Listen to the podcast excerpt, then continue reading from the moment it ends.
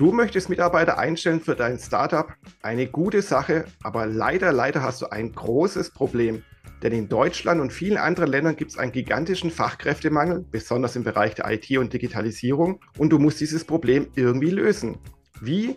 Das erfährst du in dieser Folge des Startup Wissen Podcast.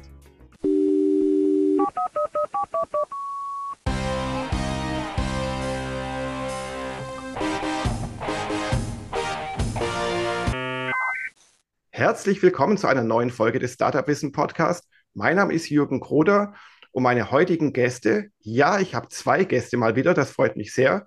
Mit den beiden plaudere ich über das Thema Fachkräftemangel, War for Talents und so weiter und so fort. Das ist ja ein Riesengebiet.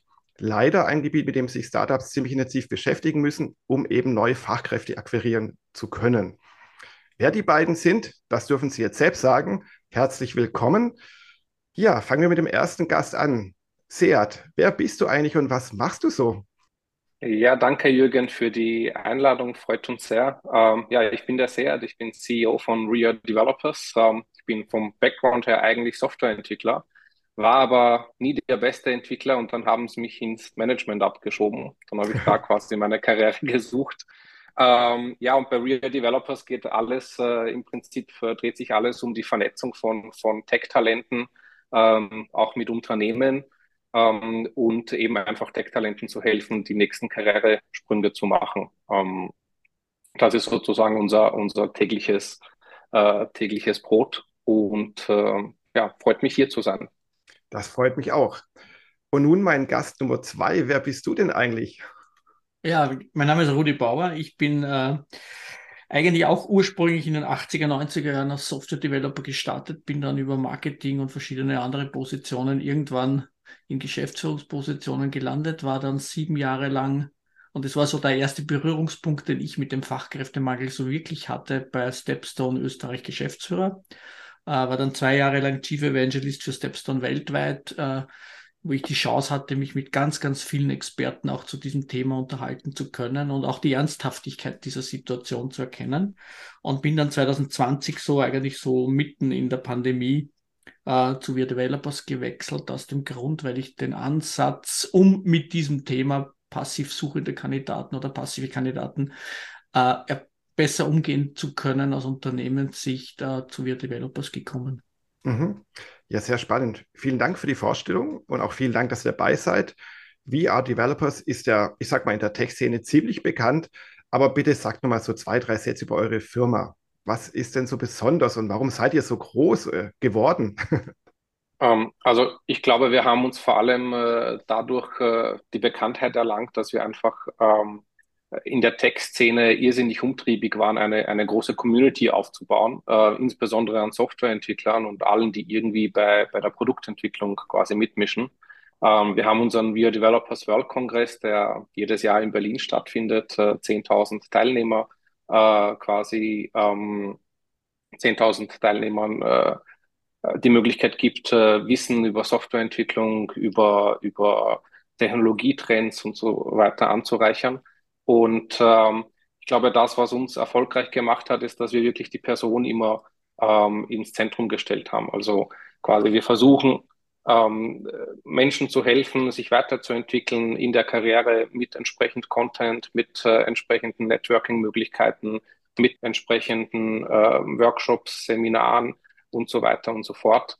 Und dadurch haben wir uns eine Community aufgebaut, äh, europaweit, die uns es ermöglicht, dann natürlich entsprechend auch äh, interessant für Unternehmen zu sein. Also Unternehmen nutzen unsere Services vor allem, um Sichtbarkeit in dieser äh, Tech-Zielgruppe zu erhalten, äh, sei es für Recruiting-Zwecke, für Product-Marketing-Zwecke, für Business-Development-Zwecke, weil äh, Softwareentwickler sind eine äh, extrem gefragte Zielgruppe. Äh, da gibt es einen extremen Fachkräftemangel auch in Deutschland, in Österreich, europaweit, eigentlich weltweit. Und Unternehmen nutzen unsere Services natürlich, um sich als attraktive Arbeitgeber zu positionieren, um entsprechend mit, mit äh, Entwicklern, Entwicklern äh, in Kontakt zu treten. Und da gibt es eine Reihe an Services, ähm, die weit darüber hinausgehen, einfach nur eine Stellenanzeige zu schalten. Das genügt heute schon lange nicht mehr. Ja, das stimmt. Darauf gehen wir ja gleich ein. Du hast es ja gerade schon gesagt, Softwareentwickler sind ein rares Gut. Und gerade solche Leute, auch alle anderen Tech-Menschen, die man da oder Experten, die man so braucht, sind ja auch bei Startups sehr gefragt, denn viele Startups sind ja so im digitalen Bereich äh, tätig und wollen da die Welt erobern und disruptieren und so weiter. Und es gibt am Ende dann diesen War for Talents, also den Krieg um Talente. Mögt ihr kurz so in zwei, drei Sätzen diesen Begriff mal beschreiben oder entmystifizieren, weil ich erlebe es oft, dass er ein bisschen so falsch oder so als Propaganda mhm. irgendwie benutzt wird. Ja, ich glaube, das, das ist viel Hype und das, ich glaube, es wird ist sehr oft als Angstwort verwendet. Ja. Ich glaube, das, was dahinter steht, ist in Wahrheit eine ganz simple Geschichte. Äh, wenn man sich äh, die soziodemografische Entwicklung in ganz Europa oder vielleicht sogar weltweit anschaut, äh, dann ist es einfach so, dass durch die Geburtenrückgang oder den starken Geburtenrückgang in den letzten 30, 40 Jahren in Europa die Anzahl der Menschen, die auf die Welt gekommen sind, mit denen, die durch den Austritt der Babyboomer-Generation, so beginnend mit 2030, 2031, also in knapp acht bis zehn Jahren äh, von jetzt weg, wird es einfach das Thema geben, dass Arbeitskräfte am Markt fehlen. Und es sind nicht wenige. Also in Deutschland werden da Zahlen kommuniziert, die liegen so für, allein für den deutschen Markt so zwischen fünf und sieben Millionen Menschen, die so 2030, 2031 aus dem Arbeitsmarkt rausgehen. Und es kommen wesentlich weniger nach. Und das führt halt im Prinzip dazu, dass, glaube ich einmal, äh, dieser Mangel spürbar wird und man die Hoffnung halt hat, dass durch äh, Digitalisierung, durch künstliche Intelligenz wird natürlich ein, ein Teil davon abgefedert werden, aber es bleibt ein seriöses Problem. Mhm. Und ich glaube, das führt einfach dazu, und das ist, glaube ich, so die, der Lösungsansatz ist, die richtigen Menschen in sein Team zu holen. Ich glaube nicht mehr, das Volumen zählt, sondern passende Mitarbeiter zu finden. Passende Mitarbeiter bedeutet, es muss einfach viel zusammenspielen. Es muss die Leidenschaft der Menschen mit dem, was das Unternehmen tut, wofür das Unternehmen steht, einfach gut matchen. Und wenn man diesen Match hinbekommt, dann kriegt man ein Thema gelöst, das heute in vielen Unternehmen da ist. Rekrutierung hat oft damit zu tun, dass man Menschen nachbesetzen muss, die rausgehen, weil sie das Unternehmen verlassen, weil ihre Erwartungshaltung nicht erfüllt ist, weil sie sich was anderes vorgestellt haben.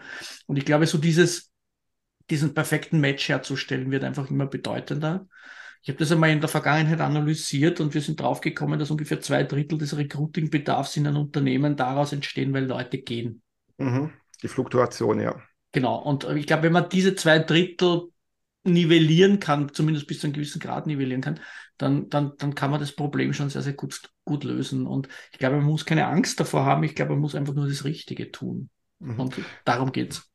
Genau, das zeigt ja, dass ja nicht nur vorne der Input, also die Anzahl der neuen Mitarbeiter, die man braucht, ein Problem ist, sondern eben auch hinten der Output, also die Menschen, die weggehen. Also man müsste versuchen, eben gerade die Fachkräfte, darum geht es ja eben, also die Spezialisten und Experten in gewissen Gebieten, dass man die länger bei sich behält. Dass Menschen wechseln, gerade in manchen Branchen mit der IT, ist vollkommen normal. Es hat ja auch mal, ich sag's mal so, ein Geschmäckle, wenn man in der IT zu lange bei einer Firma verbleibt, sondern es gehört einfach dazu, als SAP-Berater, Programmierer, wie auch immer, alle paar Jahre seinen Horizont zu erweitern und auch die Firma Firma zu wechseln. Sonst ist es so, passt es nicht zum, zum Puls der IT-Branche einfach. Aber nichtsdestotrotz ist es natürlich für die Firmen, gerade für Startups, ein Riesenproblem, Fachkräfte im IT-Bereich zu finden. Also ich habe da mal eine Zahl rausgesucht vom Bitkom, mhm. also dem IT-Branchenverband im Deutschen. Und der hat jetzt äh, vor ein paar Monaten aktuelle Zahlen rausgegeben und die sagen, dass allein im IT-Bereich nur in Deutschland 137.000 Fachkräfte fehlen. Und mhm. das ist eine Zahl, die wächst von Jahr zu Jahr. Also wenn man die Zahlen der vorigen Jahre sich anschaut, da waren wir irgendwie mal bei 50.000, 80.000. Vor Corona waren wir, waren wir glaube ich, bei 110.000 offenen Stellen im IT-Bereich. Und jetzt sind wir schon bei 137.000 und ich gehe mal davon aus, das wird nicht weniger in den nächsten Jahren. Na, ich glaube, ja. glaub, die Zahl bleibt hoch. Ich glaube, das, das ist in, dem Thema geschuldet, dass IT halt oder, oder Software Development halt Einzug in allen Produktbereichen hält. Ja, wenn man sich die Automobilindustrie anschaut, ein Armaturenbrett vor wenigen Jahren war elektromechanisches äh, Gewerk wenn man sich heute anschaut, ist es in Wahrheit ein Tablet und hinter jedem Tablet steckt halt dann noch Software. Also das, glaube ich, hat viel damit zu tun und es geht vom Staubsaugerroboter bis hin zum Kühlschrank, der mitdenkt. Also ich glaube, das ist in allen Lebensbereichen hält das halt Einzug und dementsprechend wächst dieser Markt und ich sehe das immer als Chance. Ich glaube, sowas hat immer die große Möglichkeit, dass man Menschen einfach für diesen Beruf auch begeistern muss. Und ich glaube, man muss über Ausbildungssysteme nachdenken. Ich glaube, dass halt ein Informatikstudium, das acht Semester dauert, vielleicht nicht mehr ganz so der zeitgemäße Weg ist, um an diese Leute ranzukommen, weil die Halbwertszeit des Wissens schon doppelt kurz ist. Also, also dementsprechend, glaube ich, brauchen wir da auch neue Zugänge. Das stimmt, stimmt. Die Basis ist auch, ich rede jetzt hier aus deutscher Sicht, weil ich hier in Deutschland sitze, ihr seid ja in Österreich, aber die Basis ist ja hier auch schon ziemlich hm, durchwachsen, nenne ich es mal, weil es halt viele Jahre halt keinen richtigen Informatikunterricht zum Beispiel in Schulen gab. Informatikstudiengänge oder Studiengänge in diese Richtung waren ziemlich vernachlässigt. Zum Glück gibt es seit ein paar Jahren jetzt ja auch Ausbildungsberufe für den Fachinformatiker und so weiter. Aber natürlich wachsen die Fachkräfte nicht so schnell nach, wie man sie eigentlich bräuchte. Oder vielleicht doch, jetzt komme ich, gucke ich mal in deine Richtung, Seat, denn äh, wir haben es ja alle gelesen in den Medien, in den letzten Monaten haben wir die ganzen großen Tech-Unternehmen, Microsoft, Google, Facebook und wie sie alle heißen, ja hunderttausende Menschen, wenn man es zusammenzählt, vielleicht sogar Millionen Menschen entlassen, auch bei Amazon und Co. Eigentlich müsste doch der Markt jetzt komplett überflutet sein mit IT-Fachkräften. Oder sieht man das jetzt falsch? Naja, schön wär's. Also ich, ich würde mal so ansetzen. Du hast eigentlich schon die Bitkom-Studie sozusagen äh, äh, vor Auge geführt mit den 137.000 Stellen, die nicht besetzt äh, werden können. In derselben Studie ist davon die Rede, dass sich über 80 Prozent der deutschen Unternehmen schwer damit tun, offene Stellen zu besetzen im, im IT-Bereich. Und ähm, im Prinzip kann man das so für jedes Land äh, ähm, für, auf jedes Land umlegen. Also in Österreich ist es nicht anders. Da werden auch über 30.000 ähm, offene Stellen ähm, offen bleiben. In der Schweiz ist es ebenso und auch in den USA. Also es ist ein weltweiter Trend und es ist jetzt kein regional beschränkter Trend, der jetzt quasi nur Deutschland, äh, Deutschland betrifft.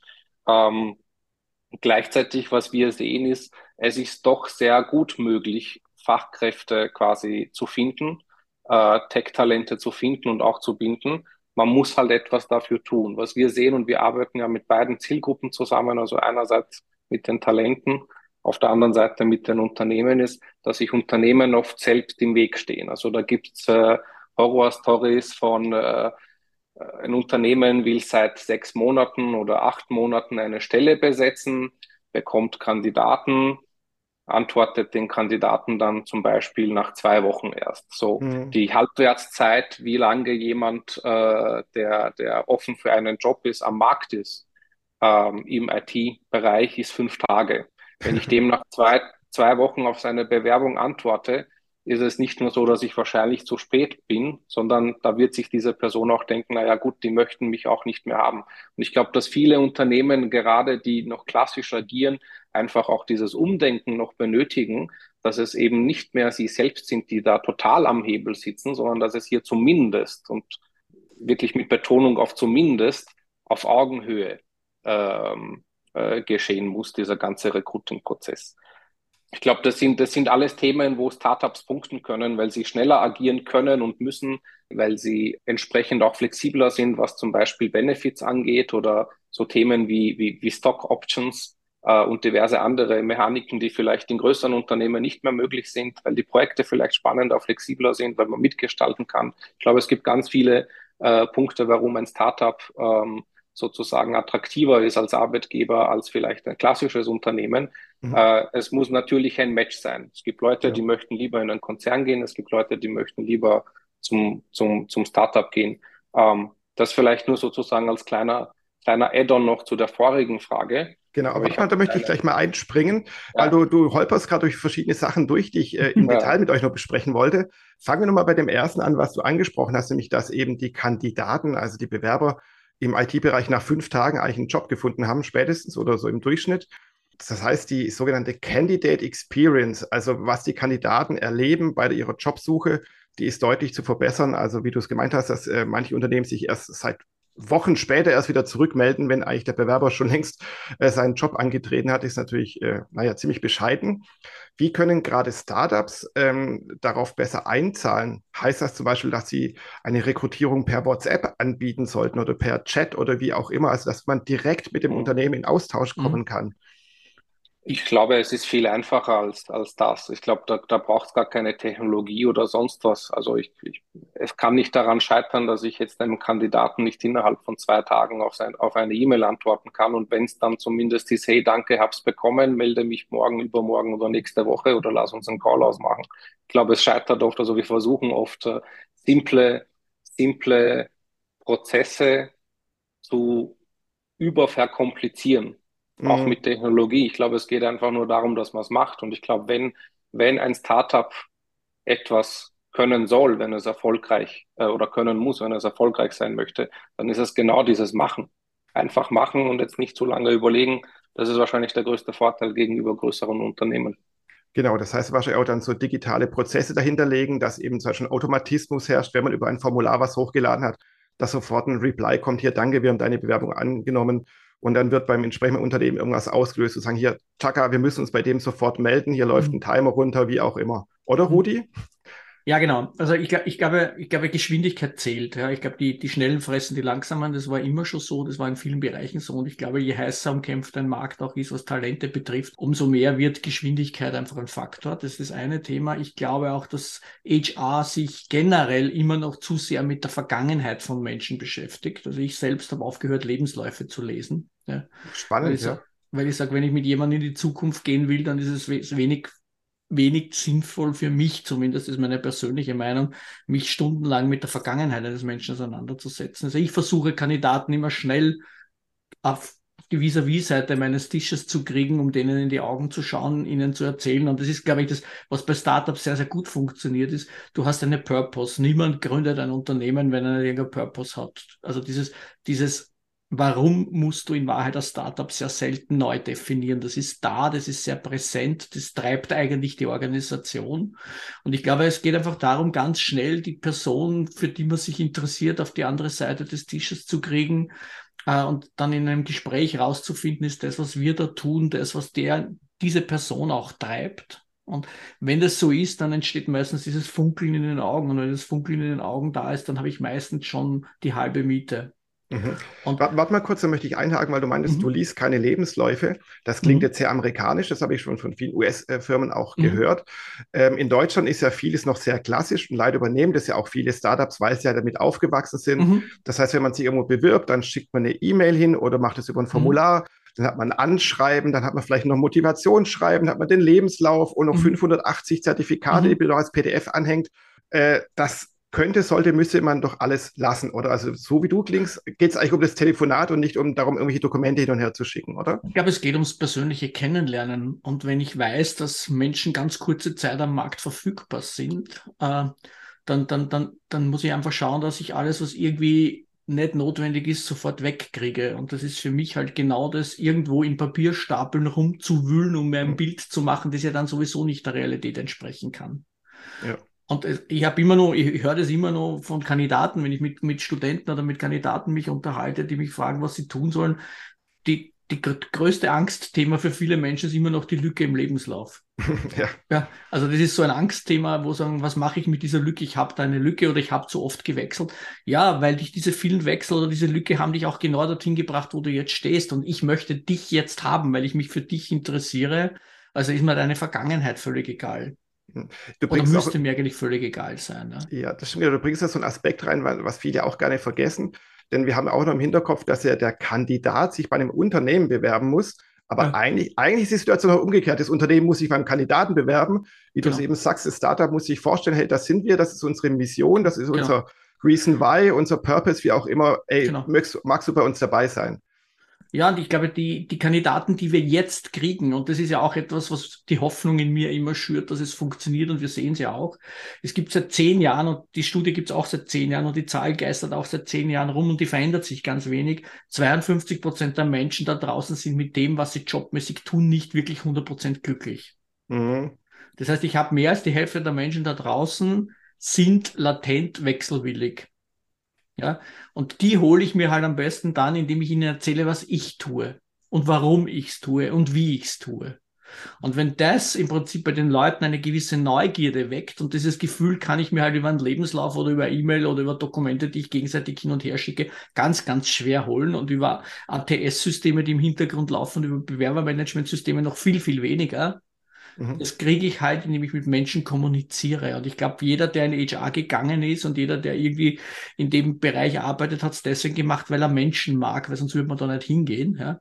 Und dann verstecken wir uns die ganze Zeit hinter irgendwelchen technischen Lösungen und versuchen da irgendwie Dinge technisch zu lösen, die man in Wahrheit aber nur menschlich lösen kann. Nämlich jemandem in die Augen zu schauen, mit jemandem zu kommunizieren und ich bin so ein Elevator-Pitch-Fan. Ja? Wenn du jemandem deine Geschichte erzählen kannst und der kriegt nach 30 Sekunden ein Funkeln in den Augen, dann hast du gute Chancen, dass das eine fruchtbare Zusammenarbeit werden kann. Mhm.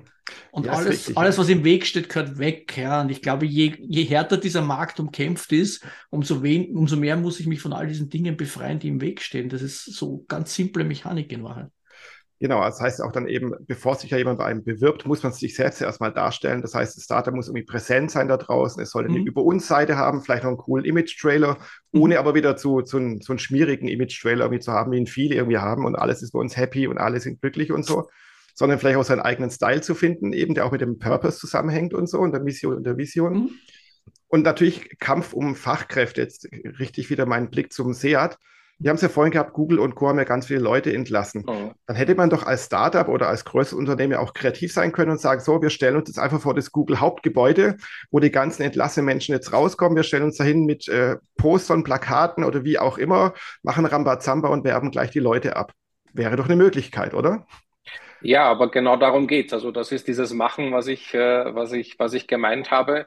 Ähm, ob diese Möglichkeit jetzt per se funktioniert oder nicht, sei mal dahingestellt. Aber es geht ja genau darum, dass man eben kreativer ist und dass man eben nicht das Gleiche macht wie die großen Unternehmen. Also wenn ich, äh, wenn ich ähm, immer nur versuche, so zu agieren wie die Großkonzerne, weil ich glaube, dass es so funktioniert, dann brauche ich ja kein Startup machen, weil dann äh, dann, dann mache ich ja nichts Neues. Also es geht ja bei einem Startup nicht nur darum, dass ich mit dem Produkt punkte, sondern dass ich vielleicht auch mit den Prozessen schneller bin, dass ich mit äh, allem Möglichen, was ich tue, einfach besser, schneller, cooler, aktiver bin, äh, schneller am Markt auch, Marketing, Sales in allen Bereichen und genauso eben auch im Recruiting. Ähm, wenn man sich ansieht, ähm, es, ich bekomme oft die Frage gestellt, äh, ob, äh, ob man jetzt von diesen hunderttausenden entlassenen Leuten, ob man da nicht irgendwie auch äh, äh, also was das heißt sozusagen für den deutschen Markt, ähm, weil äh, es sind ja US, äh, eine US-Tech-Entlassungswelle und wie sollen wir da profitieren? Und die meisten sagen dann, okay, ähm, naja, wir haben hier keine Chance, weil wir können ja nicht konkurrieren mit Google und Co. Ähm, allerdings, was man vergisst, ist zum Beispiel, äh, es sind, es sind, äh, es ist keine Entlassungswelle in den USA, sondern es ist eine Entlassungswelle von US-Tech-Firmen. Mhm. Diese Entlassungswelle trifft aber vor allem äh, Personen, die außerhalb der USA auch leben und für diese Tech-Firmen arbeiten, auch Deutschland, also insbesondere auch Deutschland und, und äh, Europa, wo eben ganz viele Leute sozusagen auf den, auf den Markt kommen und sich umsehen. Das sind jetzt aber keine Leute, die lange benötigen, um einen neuen Job zu finden, weil das sind hochqualifizierte Menschen, die ja natürlich schon von diesen großen Konzernen äh, äh, angestellt wurden, also offensichtlich schon einen gewissen Recruiting-Prozess äh, durchgegangen sind bei diesen Unternehmen. Und dann kommt eben genau das vom, vom Rudi zum Tragen. Da muss man schnell sein. Ja, wenn ich sehe, okay, äh, Firma XY hat jetzt 5000 Leute entlassen, dann kann ich ja raufgehen auf LinkedIn und mal schauen und filtern, wer hat da gearbeitet, äh, sind die open uh, for a new position und so weiter und so fort. Schreibt die einfach mal kurz an, hey, hast du Lust, lass uns kurz reden. Oder postet es. Äh, darum geht's ja, und nicht einfach äh, äh, sitzen und warten, bis irgendwer auf die Stellenanzeige reagiert. Das gehört in den Mix rein dazu, aber man muss einfach aktiv sein und, und, und schnell agieren und auch kreativ natürlich. Genau, also Active Sourcing, wie es so schön in der Fachsprache heißt, das wirklich aktiv angehen über LinkedIn, Xing und viele andere Netzwerke oder auch über eure Plattform. Und ähm, natürlich, was ihr auch angedeutet habt oder was du jetzt speziell angedeutet hast, Seat, ist zu sagen, man muss auch bedenken, dass die Leute ja nicht physisch vor Ort irgendwo entlassen werden und dann aus dem Gebäude rausgehen, sondern dass sie eh mhm. schon bei, gerade bei großen Tech-Unternehmen per Remote arbeiten. Also warum brauche ich auch bei meinem Startup vor Ort in München, Berlin, Buxtehude, wo auch immer ich meinen Sitz habe, brauche ich doch nicht immer alle Mitarbeiter physisch vor Ort zu haben, sondern ich mhm. biete genauso Remote Work, mhm. Homeoffice und Co. dann eben an. Genau. Und ich glaube, das ist, das ist etwas, was gerade, glaube ich, im, im, im Developer-Umfeld oder im IT-Umfeld ein großes Thema ist. Ich glaube, wo, wo man sich wirklich als Unternehmen auch verabschieden muss, und das unterstelle ich jetzt nicht nur den Großen, das unterstelle ich auch kleineren Organisationen und Startups, weil das nichts mit der Größe zu tun hat, sondern mehr mit der Freiheit im Kopf. Ich glaube, wir müssen uns generell überlegen, ob so wie Unternehmen heute noch arbeiten, ob das überhaupt noch zeitgemäß ist. Mhm. Wir reden ja immer über New Work und für mich ist New Work eigentlich zwei Fragestellungen. Arbeiten, arbeiten wir zeitgemäß und arbeiten wir sinnvoll? Okay. Die, diese zwei Fragen stehen für mich so ganz im Vordergrund und die kann man sich nur individuell selbst beantworten. Und ich glaube schon, dass dieses 9 to 5 für mich, ich nenne es immer Erwachsenenbeaufsichtigungsprogramm. Ja, Kinder bringen ihre Eltern in der Früh in die Firma und dann passt jemand neun Stunden auf die auf und schaut, ob sie rechts unten die Ecke ihres Bildschirms beobachten und wenn da was aufpoppt, dann haben sie wieder was zu tun. Mhm. Das hat in der industriellen Revolution und damals hat es begonnen, hat es sehr viel Sinn gemacht. Ja, wenn ich am Fließband gearbeitet habe, war das schon sinnvoll, dass der links und rechts von mir auch da war oder die. In Zeiten, so wie wir heute arbeiten, bei Wissensarbeitern und wir kommen immer mehr an das Thema Wissensarbeit, muss man sich einfach die Frage stellen, wie und wann arbeiten Menschen am produktivsten? Und ich war selbst in den 80er, 90er Jahren Softwareentwickler und wenn ich mich zurückerinnere, ich habe damals in Schweden für Ericsson gearbeitet. Meine sinnvollsten Codezeilen, die ich jemals in meinem Leben geschrieben habe, waren alle zwischen 22 und 2 Uhr früh. Ja, ja bin ich voll ich glaube, bei dir, ja. Und ich glaube, wir, wir sind mittlerweile gewohnt, in agilen Arbeitsmethoden zu arbeiten, ja, in Scrum oder Kanban oder was auch immer. Kanban. Und ich glaube, man muss einfach auch aus Leadership-Sicht und aus Führung eines Unternehmens einfach über Ziele führen lernen nicht über Anwesenheitszeit und nicht über kontrollierte Anwesenheitszeit, sondern über individuelle Ziele.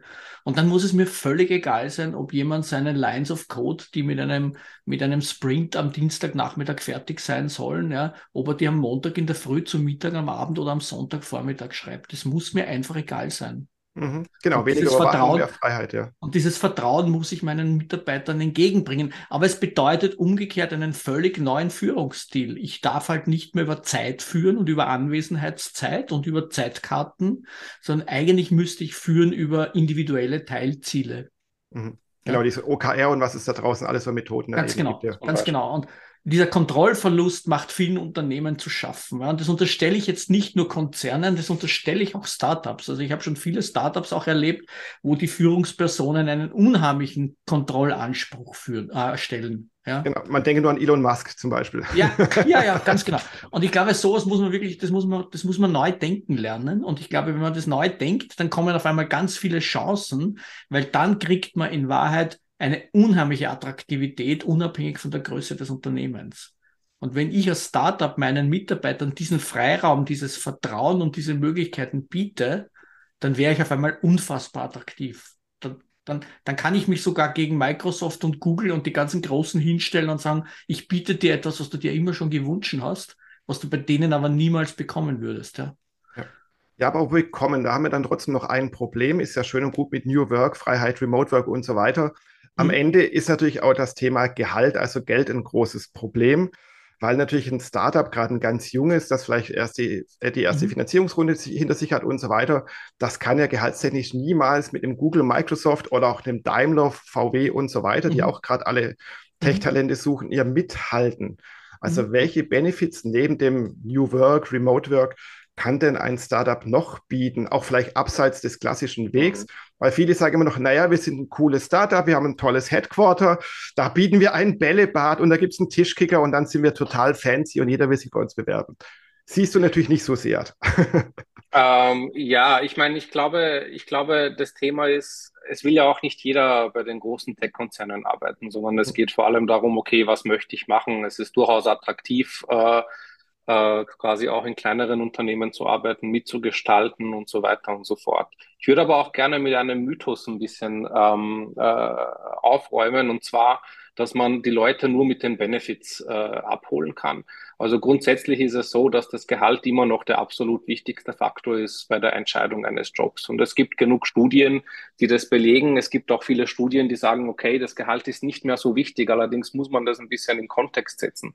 Ähm, wenn, äh, wenn du jetzt zehn Angebote zum Beispiel bekommst, so und fünf Angebote sind auf dem, einem relativ gleichbleibenden höheren Gehaltsniveau, sagen wir mal 100.000 Euro und 102.000 Euro und 96.000 Euro und so weiter und so fort.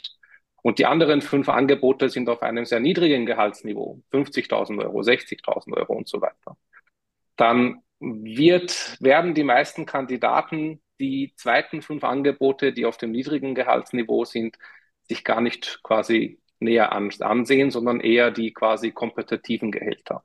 Und innerhalb dieser Range, ja, diese paar Prozent Gehaltsunterschied, vielleicht auch ein paar mehr Prozent, da werden die Benefits dann ausschlaggebend. Da geht es dann darum, okay, ähm, kann äh, ähm, gibt es einen gewissen Purpose, den dieses Unternehmen sozusagen verfolgt, der sich mit meinen persönlichen Vorstellungen matcht. Ja. ähm, gibt es flexible Arbeitszeiten? Sind die Kollegen gut? Kann ich mich weiterentwickeln? Welche Perspektiven habe ich und so weiter und so fort? Und deshalb sind die Benefits extrem wichtig, weil es eben genug Unternehmen da draußen gibt, die ein kompetitives Gehalt ähm, anbieten. Das heißt, es geht nicht darum, ob ich jetzt 100 oder 102 oder 98.000 Euro äh, verdiene. Da, da sind die Benefits ausschlaggebend. Es ist aber ein Mythos zu denken, dass ich äh, einem Hausnummer Senior Softwareentwickler 42.000 Euro Jahresgehalt anbieten kann und ihn dann mit meinem Obstkorb überzeugen kann, weil der ganz besonders äh, äh, Bio ist und so weiter. Das, das wird nicht funktionieren, weil am Ende des Tages jeder muss sein Geld verdienen, um Miete zu zahlen, um die Lebenserhaltungskosten zu zahlen, den Standard zu erhalten und so. Deshalb, liebe Startups, das Gehalt ist immer noch extrem wichtig, dass es kompetitiv ist und ähm, die Benefits sind genauso wichtig, aber ohne den kompetitiven Gehalt wird es nicht funktionieren. Äh, und da muss man aber auch nicht so viel zahlen wie Google, Microsoft und so weiter und so fort, weil ähm, es will auch nicht jeder zu diesen Unternehmen gehen. Das stimmt. Also finde ich super, super gut, dass du mit diesem Mythos mal aufräumst, weil es wird ja gerne so getan. Naja, wenn man hier einen tollen Bio-Ops-Korb hinstellt, dann kann man da auch ein Gehalt von 100.000 Euro irgendwie ausstechen, während ich da nur 50.000 irgendwie zahle oder so. Genau. Das ist dann natürlich nicht so. Aber trotzdem haben wir dann ein Problem als Startup, weil halt gerade die richtigen Startup, Startups, die jungen Startups, mhm. sich halt keine Gehälter von 50, 80, 100 oder 120.000 Euro für die typischen IT-Fachkräfte sich mhm. leisten können. Was machen die dann? dann ja, aber da halte ich dagegen. Naja, aber da halte ich dagegen, weil du hast es ja gerade vorhin gesagt, also Finanzierung, Finanzierungsrunden. Ich muss ja mein Budget schon so planen, dass ich diese Personen dann auch heiern kann. Ich kann da kein Startup äh, machen, wo ich sage, hey, ich habe eine Idee, äh, ich mache eine Finanzierungsrunde, und dann geht sich das aber nicht aus, dass ich die Kernfachkräfte für mein Unternehmen heiere. Dann habe ich offensichtlich einen Fehler in der, in der Budgetplanung gemacht oder zu wenig Geld aufgestellt. Also ich glaube, das ist vielleicht ein heißer Tipp, dass gerade am Anfang bei Startups ich schon schauen muss, dass ich entsprechend Kapital bekomme und einen realistischen Businessplan habe, wo dann auch drinsteht, der Softwareentwickler verdient so und so viel und nicht irgendwie die Hälfte des, was am Markt bezahlt wird. Das ist ein Punkt. Das heißt, man muss die Finanzierung halt aufstellen.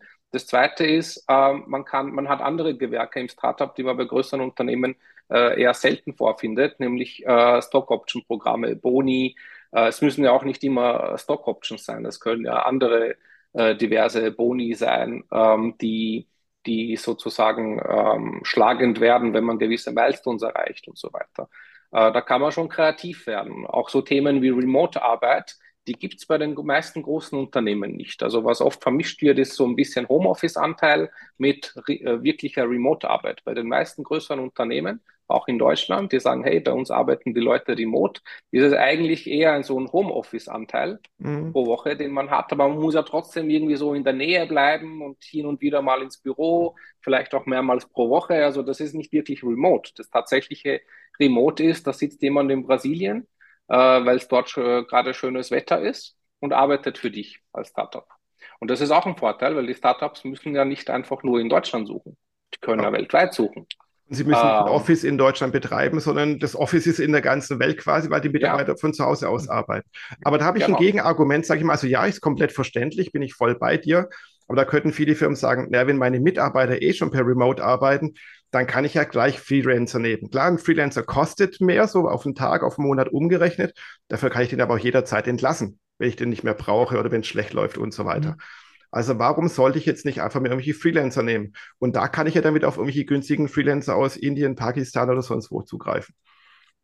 Ja, ähm, ja in der Theorie ja, in der Praxis möchtest du ja trotzdem ein Zusammengehörigkeitsgefühl. Du möchtest Mitarbeiter haben und nicht externe sozusagen, die nur contributen.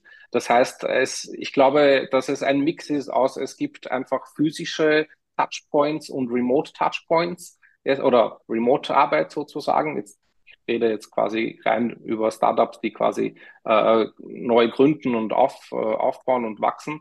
Gerade am Anfang ist es vielleicht auch vorteilhaft, dass man ein bisschen näher zusammenrückt. Ähm, ich glaube aber nicht, dass man, ich glaube schon, dass das IP äh, für ein Startup ein wichtiges Thema ist und somit man versucht, das IP drinnen zu halten. Das ist bei Freelancing ein bisschen schwierig manchmal. Ähm, aber ich glaube, dass einfach gewisse Kernaufgaben äh, sehr leicht äh, auslagerbar sind. Ja, ob das jetzt nach Indien ist, nach, nach, nach Brasilien, nach Südafrika, auch nach Deutschland in andere Gebiete. Ja, nur weil das Startup in Berlin sitzt. Äh, wir haben ja auch ein Büro in Berlin, aber wir haben auch Mitarbeiter in, in Augsburg, in, in äh, ich weiß gar nicht wo alles, in München, in, in Freiburg und so weiter und so fort. Ähm, da eröffnet, eröffnet man sich einfach einen Markt. Ähm, und ob die Freelancer jetzt teurer sind oder, äh, oder nicht, ist jetzt auch wieder nur eine Frage des Budgetplans. Was will man sich leisten? Und am Ende des Tages kommt es oft mit den Lohnnebenkosten versus Freelancer quasi äh, Honorar pro Stunde, ist das meistens eh relativ ähnlich. Okay, aber jetzt nehme ich jetzt groß natürlich mit, was immer so gerne getan wird, um auf das Thema zu kommen. Hier, ich biete ein tolles Bällebad, ein Bio-Ops-Korb, ein Jobrad und viele andere tolle Dinge an. Das ist zwar nett, aber nicht wirklich kriegsentscheidend, sondern die Startups sollten sich schon erstmal darauf fokussieren, erstmal einen Purpose zu haben, also wirklich ihre Mission und Vision zu verdeutlichen. Also warum sollst du bei mir arbeiten und warum ist es auch geil, mit mir zusammen was zu tun? Wir haben, du bist nicht einfach nur ein Rädchen in der großen Maschinerie, sondern wir können zusammen, zusammen was rocken, was bewegen, wie auch immer. Also du bist wichtig, lieber Mitarbeiter. Aber natürlich ähm, ist es ein gutes Gehalt einfach schon ja, eine solide Basis und darüber hinaus kann man noch ein paar Benefits mitgeben. Aber das, also man sollte nicht das Rad von hinten aufziehen, so wie ich es oft immer mitkriege, dass Leute anfangen, sich über Benefits Gedanken zu machen. Ja, und dann aber ich ein schlechtes ja, Gehalt bieten. Die Zeit würde ich lieber investieren in okay, weil es einfach zielführender ist und auch, auch, auch nachhaltiger. Äh, wie kann ich, äh, anstatt zu überlegen, ob ich ein Bällebad mir da irgendwie reinbauen kann, würde ich mir dann eher überlegen, wie bekomme ich, wie komme ich an, an, an, an Kapital um eben entsprechend kompetitive Gehälter zu zahlen. Du stimmst ihm zu, Rudi, oder?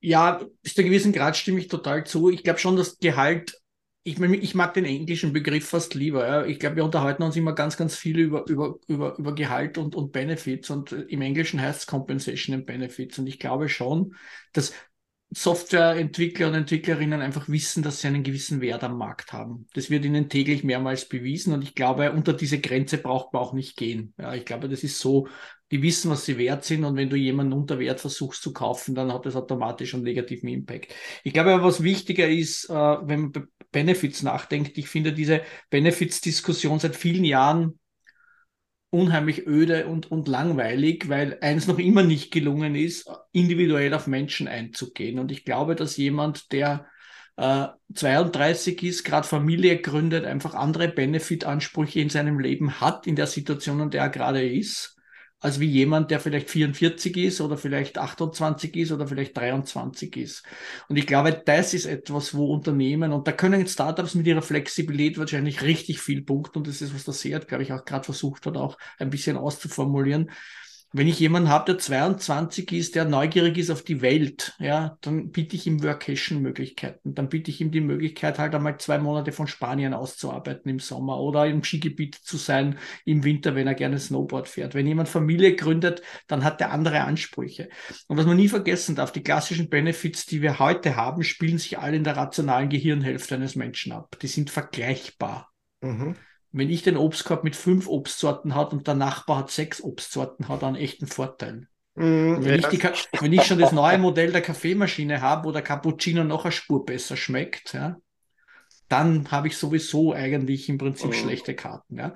Und das sind für mich so die Dinge, wo wir als Unternehmen einfach starten müssen, mehr auf die Menschen zu hören. Ich glaube, diese Benefit-Diskussion beginnt dann sinnvoll zu werden, wenn ich Menschen etwas biete, was sie sonst nicht bekommen. Ja, ja ich glaube, glaub, Benefits müssen einfach ganz in diese Richtung des Emotionalen gehen. Und bis jetzt habe ich nur Benefits kennengelernt, die immer im Prinzip sich auf der rationalen Gehirnhälfte abspielen. Ja? Vergleichbare Dinge. Wir haben die PlayStation 4, die anderen haben schon die 5er. Wunderbar. Ja, ja genau. Ja, ja. der Rudi hat recht. Ich glaube, was er hier gut aufzeigt, ist auch, wenn wir über Benefits sprechen, dann sind das oft materielle Themen. Weil du, du sagst es ja auch selber äh, quasi, wenn du, wenn du, wenn du äh, Jürgen darauf referenzierst, das Bällebad, der Obstkorb, XYZ, ja, ich meine, selbst mehr Urlaubstage sind ja auch mehr oder weniger materiell. Aber ich glaube, äh, und dieser Benefit, dieser, dieser, alleine dieser Begriff, der hat so diesen Touch mit, hey, was kann ich dir noch anbieten, was halt nicht in Euro gemessen ist. Und das ist dann ein Benefit. Und ich glaube, dass man, und das ist das, was der Rudi, glaube ich, auch meint, ich glaube, der größte Benefit ist eigentlich wirklich auf, auf, auf den einzelnen Menschen äh, sozusagen zugeschnitten, ähm, dem etwas zu geben, was gar nicht jetzt quasi vielleicht mit, mit Geld oder so messbar ist sondern eben Freiheiten zu geben oder einen Sinn in der Arbeit äh, dieser Themen.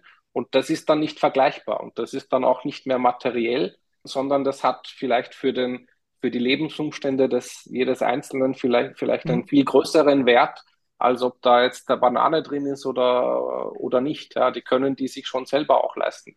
Genau, man ich, muss ja dann eben Entschuldigung. ich habe ein gutes Beispiel, äh, das ich vor zwei oder drei Jahren einmal bei einer Konferenz habe ich die Leute getroffen. Das war Kommunalgeschichte, wo es um Müllentsorgungsunternehmen in Österreich gegangen ist. Zwei Unternehmen. Und das ist wirklich ein richtiger Abwerbemarkt im Sinne von, wenn ich dir einen Euro pro Stunde mehr zahle, wechselst du quasi das Unternehmen. Also das mhm. ständig hin und her gegangen. Und das, eine Gemeinde hat es dann so gelöst, dass sie gesagt hat, ich mache ein individuelles Benefit-Programm für jeden einzelnen Mitarbeiter abhängig von seiner Lebenssituation.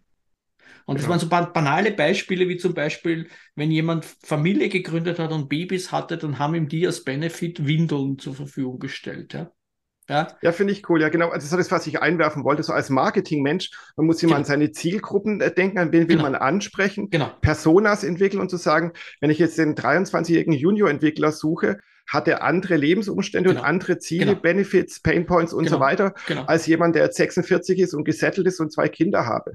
Und dementsprechend passe ich auch meine Benefits und wie ich auch kommuniziere, das entsprechend den Zielgruppen, also den Talenten, die ich suche, dann entsprechend an. Genau, dann wird Benefit aber emotional. Dann wird Benefit wirklich weg von vergleichbares, monetäres, verstecktes Päckchen, geht dann ganz stark in die Richtung, äh, ich gehe auf Menschen ein. Und ich glaube, dieses Gefühl, da geht es auch viel um dieses Gefühl. Wie sehr wäre ich ernst genommen? Wie sehr ist das Unternehmen bereit, sich auf meine Lebenssituation einzustellen? Wie sehr ist das Unternehmen bereit, mir Freiraum zu geben? Wie sehr ist das Unternehmen bereit, mir auch zu vertrauen? Wenn mhm. ich im Skigebiet sitze, weil ich Vacation mache, ja, okay, ich gehe während der normalen gelernten Arbeitszeit drei Stunden Snowboarden, aber die vertrauen mir, dass ich am Abend dann meine Arbeit mache. Da haben Startups einen riesen Vorteil, Jürgen, weil, weil wenn du klein bist und neu gründest und so weiter, dann kannst du dich auch viel, viel einfacher äh, mit dem Einzelnen auch befassen. Da tun sich ja große Unternehmen viel schwieriger. Die können, die können sowas ja theoretisch gar nicht auf, auf das Individuum runterbrechen, wenn du tausende Mitarbeiter hast. Ähm, und da haben Startups, glaube ich, schon einen wirklichen Vorteil, weil sie ganz viele Freiheiten geben werden. Und am Ende des Tages, gerade im Startup, ist ohnehin nur das, äh, die Erreichung der Ziele wichtig fürs mhm. Wachstum sozusagen. Genau, genau. Wir reden jetzt äh, viel, viel und das finde ich auch gut. Äh, wir haben auch so eine schöne Diskussion jetzt gerade eben schon angestoßen und ich glaube, wir könnten noch stundenlang weiter diskutieren, aber ich schaue so langsam auf die Uhr und ich möchte noch was einwerfen, denn wir reden jetzt über Menschen, aber wir leben jetzt in der großen Zeit der KI, die künstliche Intelligenz, sie ist jetzt gerade da und ChatGPT und Co. wird ja uns alle jetzt, werden uns jetzt alle arbeitslos machen. Das heißt, wir haben ja bald gar keinen Fachkräfte im Mangel mehr, weil wir jetzt einfach irgendeine KI einlocken und mhm. dann ersetzt die einfach die ganzen Fachkräfte, oder? So ist das so einfach. ja. ähm, ja, ich meine, es ist, es ist medial natürlich ein Riesenthema. Also jede zweite Schlagzeile ist irgendwie, wird die KI uns Menschen ersetzen und unsere Jobs uns wegnehmen und so weiter und so fort. Ähm, äh, offen gesagt, das ist ein bisschen eine lustige Diskussion, weil erstens passiert dieser technologische Fortschritt nicht über Nacht. Das ist jetzt auch nicht im letzten Monat passiert, sondern äh, an künstlicher Intelligenz wird schon seit Jahrzehnten geforscht und gearbeitet. In den letzten Jahren gab es sicherlich auch, ähm, auch große Fortschritte, aber es wird äh, nicht so sein, dass wir über Nacht unsere Jobs verlieren. Und wenn ich mir, wenn wir vielleicht zum Anfang einen Kreis schließen, zum Anfang dieser Diskussion, da hat der Rudi ja die Statistik rausgebracht, mit wir uns werden bis 20, äh, 2030 werden uns fünf bis sieben Millionen Menschen fehlen am Arbeitsmarkt. Ja, dann sind wir doch froh, dass es technologische Werkzeuge geben wird, die uns sozusagen bei der Arbeit unterstützen, weil im Moment und zumindest für die nächsten, sage ich mal, Jahre, vielleicht auch Jahrzehnte, wird künstliche Intelligenz eher ein Tool sein, was uns hilft, ähm, den Teil unserer Arbeit nicht mehr machen zu müssen, den wir ohnehin vielleicht nicht machen möchten, weil er langweilig und unkreativ ist und so weiter. Und äh, uns somit dann auch ermöglicht, dass wir uns auf die Themen fokussieren, die vielleicht unsere menschliche Kreativität auch ein bisschen herausfordern äh, und unsere Arbeit auch spannender macht. Und vielleicht mhm. auch unsere Arbeitszeit verkürzt und so weiter. Ja. Also ich sehe das eher als Chance und, und mhm. ähm, nicht jetzt irgendwie als nahende Dystopie.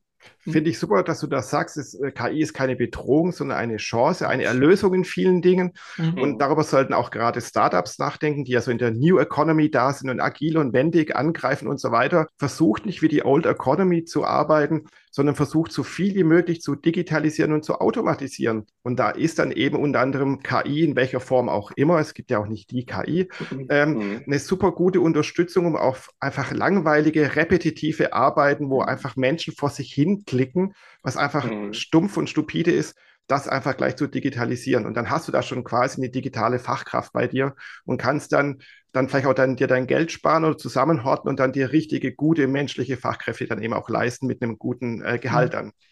Mhm. Absolut, absolut ich, ich, möchte, ich möchte noch auch wieder ein Beispiel, das jetzt gar nichts mit künstlicher Intelligenz zu tun hat, aber weil es in vielen Bereichen auch immer wieder hochgekommen ist, wenn man so im Pflegebereich schaut.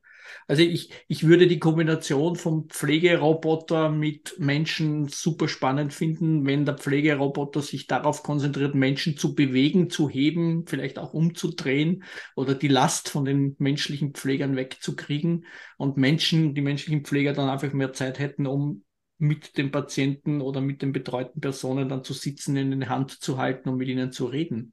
Genau, nicht irgendwelche da, Dokumentationen auszufüllen oder so einen genau, Quatsch zu wenn, machen. Ja. Genau, wenn wir uns damit eigentlich freispielen für die menschlichen Aspekte im Leben, dann hat das absolut viel Sinn. Und dann, dann glaube ich, dann, und das ist für mich auch etwas, was ich gelernt habe. Ich war lange in der Telekom-Branche und ich habe miterlebt, wie der Steve Jobs mit seinem iPhone den Markt komplett disruptiert hat.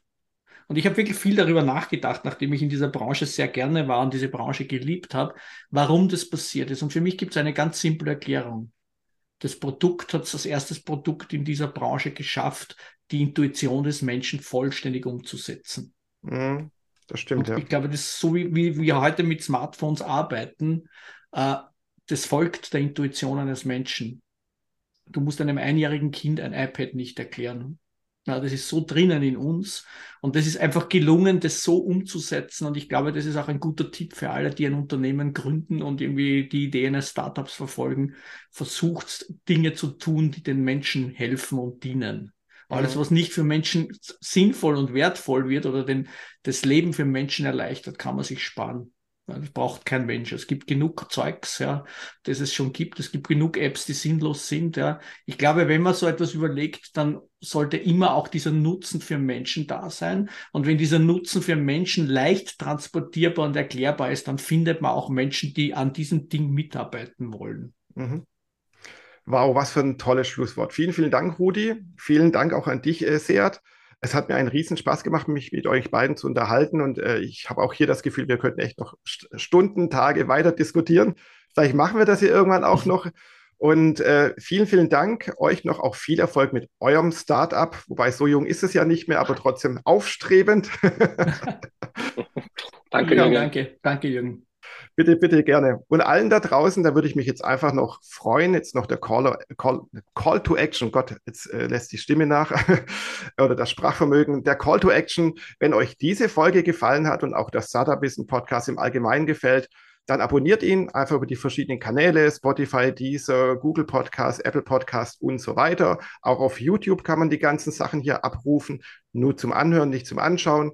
Genau, und wenn ihr irgendwelches Feedback habt, Verbesserungsvorschläge habt, wie auch immer, dann schickt mir eine Mail an startupwissen.mail.de. Startupwissen in einem Wort geschrieben, at mail.de. Oder kontaktiert mich sonst irgendwie, es gibt ein Kommentarfeld und so weiter. Ich mache es euch gerne so einfach wie möglich. Oder über Social Media, LinkedIn, Twitter, wo auch immer, kontaktiert mich einfach und gebt diesem Podcast eine, eine Chance und verbreitet ihn weiter. Gerade mit dieser wunderbaren Folge. Hat mir echt viel Spaß gemacht. Danke. Somit euch allen da draußen am Zuhören, wie auch euch beiden, Rudi und Seat. Ich wünsche euch eine schöne, erfolgreiche Restwoche. Bis dann. Ciao, ciao.